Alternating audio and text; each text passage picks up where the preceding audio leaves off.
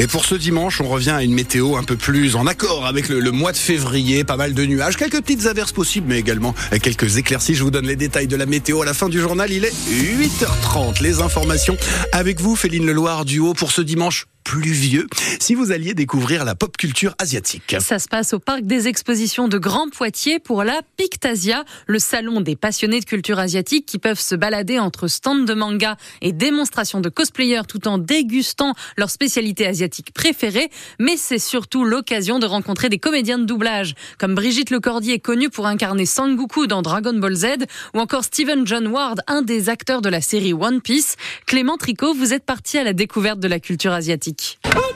Entre deux cours d'arts martiaux, on croise des personnages de manga ou jeux vidéo et la qualité des costumes impressionne tout le monde. Prendre des photos avec les cosplayers et tout, qui sont incroyables cette année, vraiment il y a des dingueries. On n'a pas leur talent, c'est du talent et du temps surtout. Ces passionnés réalisent souvent eux-mêmes leur tenue. Sonia incarne par exemple un personnage de jeu vidéo. Il est fait mal. Tout est en mousse, là c'est du tissu, euh, fait de la couture et du craft et euh, on est aussi coiffeur, on coiffe nos perruques. Mais elle n'est pas venue que montrer son travail, elle est venue voir une comédienne de doublage connue pour être la voix d'Harley Quinn au cinéma ou encore de Tresseur dans le jeu vidéo Overwatch. Dorothée Pousseau avec ce cosplay euh, dont elle a doublé la voix euh, et je lui ai demandé de dire la cavalerie est arrivée. Parmi ces comédiens de doublage, la plus attendue c'est certainement Brigitte Lecordier, la voix de Sangoku dans le dessin animé Dragon Ball.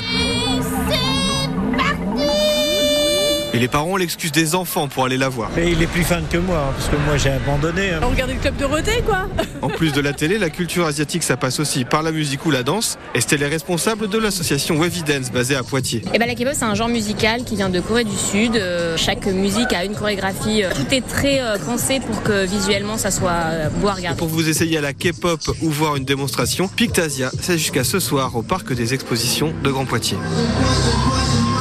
Et les photos sont à voir sur francebleu.fr, une édition de la Pictasia sur le thème du sport, avec notamment des présentations d'arts martiaux. Ils étaient une vingtaine hier après-midi réunis devant l'hôtel de Grand Poitiers pour sauver la piscine de Saint-Sauvant et ils ont accroché une guirlande de maillots de bain sur les grilles du bâtiment, une nouvelle manifestation des habitants de cette commune de la Vienne qui réclament le maintien de leur piscine menacée de fermeture. Ils ont promis de ne pas lâcher tant que Grand Poitiers n'est pas revenu sur sa décision. Les photos de la manifestation et de cette guirlande de maillots de bain sont à retrouver sur francebleu.fr. Dans le Tarn, la préfecture a pris un arrêté pour interdire toute manifestation sur le chantier de l'A69. Plusieurs collectifs écologistes dénoncent ce projet d'autoroute entre Castres et Toulouse. Depuis hier soir, la police encercle le bois où des opposants campent dans les arbres pour empêcher leur abattage prévu dans le tracé de la nouvelle autoroute. À Niort, le musée Bernard d'Aguessy est en, est en plein dans les travaux. Et oui, le musée a ouvert en 2006 dans un vieux bâtiment qui ne répond plus aux exigences sur le plan énergétique. Le site est donc fermé au public pour cette première tranche de travaux qui nous est expliqué par Alain Chauffier, vice-président de Niort Aglo en charge de la culture. On va euh, d'une part assurer la sécurité complète des œuvres avec le remplacement du système de vidéosurveillance. Donc ça, ce sont des travaux qu'on ne peut pas faire euh, quand les collections sont en place.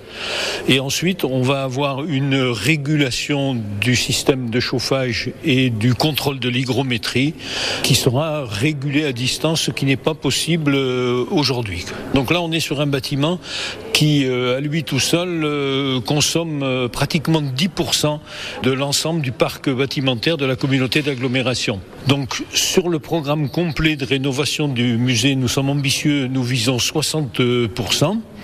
Et avec cette première tranche, donc celle des, des régulations, on va d'emblée atteindre 30% d'économie d'énergie. Une deuxième tranche de travaux doit démarrer l'an prochain avec l'isolation des combles. Le coût total du chantier s'élève à 7 millions d'euros.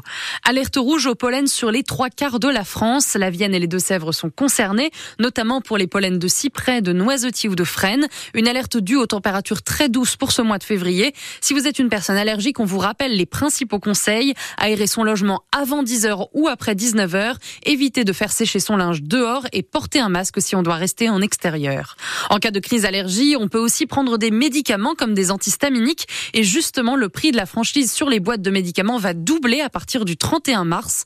Le montant à notre charge passera donc de 50 centimes à 1 euro par boîte. Même chose pour les analyses biologiques. La participation forfaitaire passera de 1 à 2 euros. Certaines personnes en sont exemptées. Les enfants, les femmes enceintes et les bénéficiaires de la complémentaire santé solidaire.